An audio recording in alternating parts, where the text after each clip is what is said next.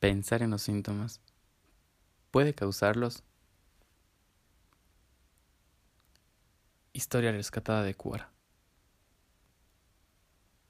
Un científico de Phoenix o Phoenix en Arizona quería probar una teoría y necesitaba un voluntario que llegase a las últimas consecuencias. ¿Ya sabes dónde lo consiguió? Exactamente, en una penitenciaría. Era un condenado a muerte que sería ejecutado en la penitenciaría de Luis, en el estado de Missouri. El experimento consistía en que sería hecho un pequeño corte en el pulso, lo suficiente como para gotear la sangre. Él tenía la probabilidad de sobrevivir.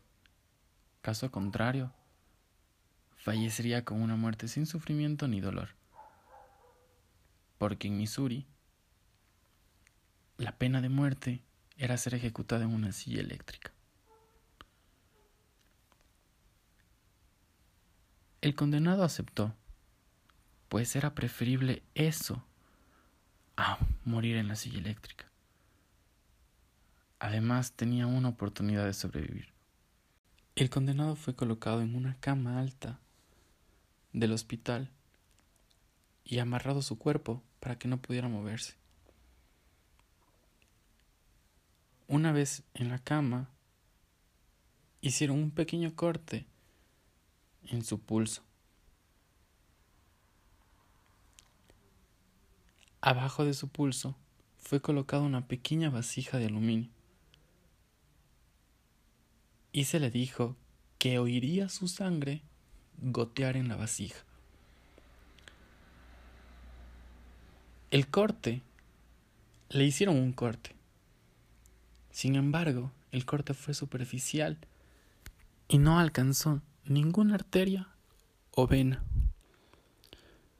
Pero fue lo suficientemente real como para que él sintiera que su pulso fue cortado. Sin que él supiera, debajo de la cama había un frasco de suero con una pequeña válvula. Al cortar el pulso, fue abierta la válvula del frasco para que él creyese que era su sangre la que caía en la vasija. Cada diez minutos, el científico, sin que el condenado lo viera, cerraba un poco la válvula y el goteo disminuía. Mientras tanto, el condenado creía que era su sangre la que estaba disminuyendo. Con el pasar del tiempo, fue perdiendo color, quedando cada vez más pálido.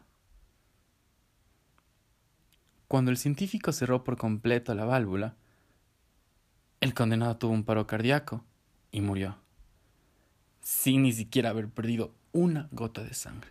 El científico consiguió probar que la mente humana cumple al pie de la letra todo lo que le es enviado, sea positivo o negativo.